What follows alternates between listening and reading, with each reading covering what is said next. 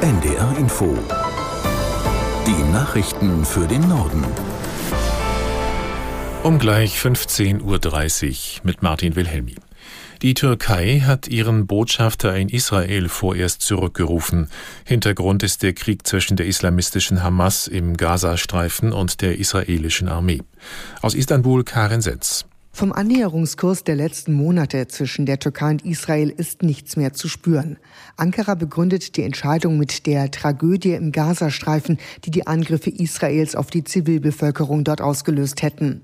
Weiter heißt es in der Mitteilung, Israel verweigere eine Waffenruhe und Hilfe für die Menschen im Gazastreifen. Darum rufe man den Botschafter zu Beratungen zurück. Kurz zuvor hatte der türkische Präsident Erdogan laut seinem Pressebüro erklärt, er habe den Kontakt zu Netanyahu abgebrochen, die diplomatischen Beziehungen allerdings nicht. Man wolle alle Möglichkeiten nutzen, um das Blutvergießen zu stoppen, so Erdogan. Dazu würden auch Gespräche mit israelischen Geheimdienstvertretern, dem Außenministerium, aber auch der Hamas und den palästinensischen Behörden gehören. Vertreter mehrerer arabischer Staaten beraten zur Stunde über den Krieg zwischen der Hamas und Israel.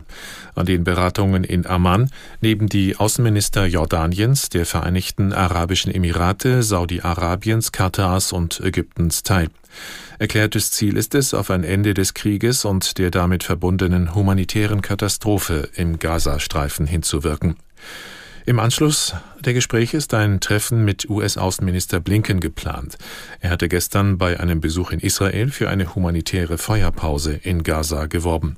Die israelische Regierung lehnt dies ab, solange die Hamas nicht ihre Geiseln freilässt. Nach einer pro-palästinensischen Demonstration in Essen prüft der Staatsschutz, ob verbotene islamistische Symbole gezeigt wurden.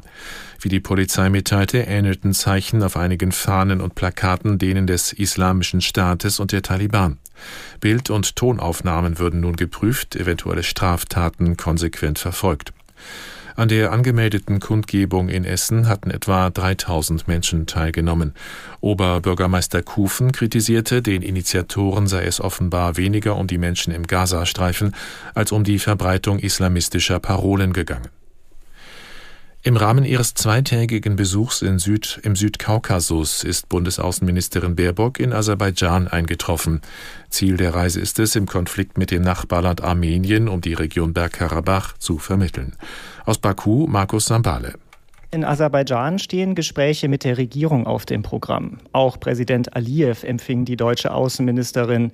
Das Verhältnis zu der autoritären Führung ist allerdings schwierig. Nicht nur, weil aserbaidschanische Truppen im September die Region Bergkarabach erobert haben, sondern auch wegen des massiven Drucks auf alle kritischen Stimmen.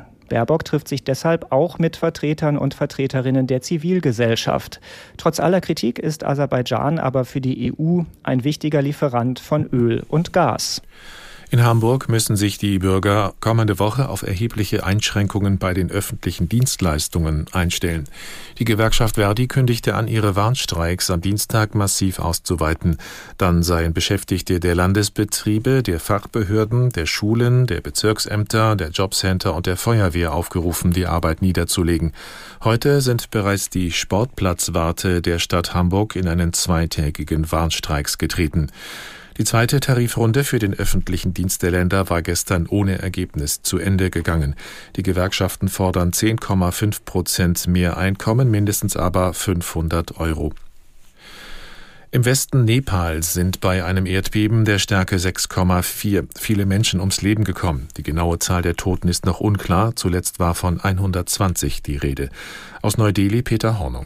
Noch immer geht es darum, das volle Ausmaß des Bebens von letzter Nacht festzustellen. Rettungstrupps versuchen entlegene Dörfer zu erreichen, doch Erdrutsche haben die Straßen blockiert. Die nepalesische Luftwaffe setzt fünf Hubschrauber ein, Verletzte werden ausgeflogen in die 300 Kilometer entfernte Hauptstadt Kathmandu.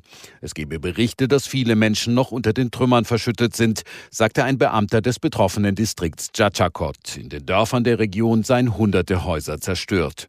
Die Gegend ganz im Westen des Himalaya-Staats Nepal gehört zu den ärmsten des Landes. Es gibt weder leistungsfähige Krankenhäuser noch gute Straßen. Und das waren die Nachrichten.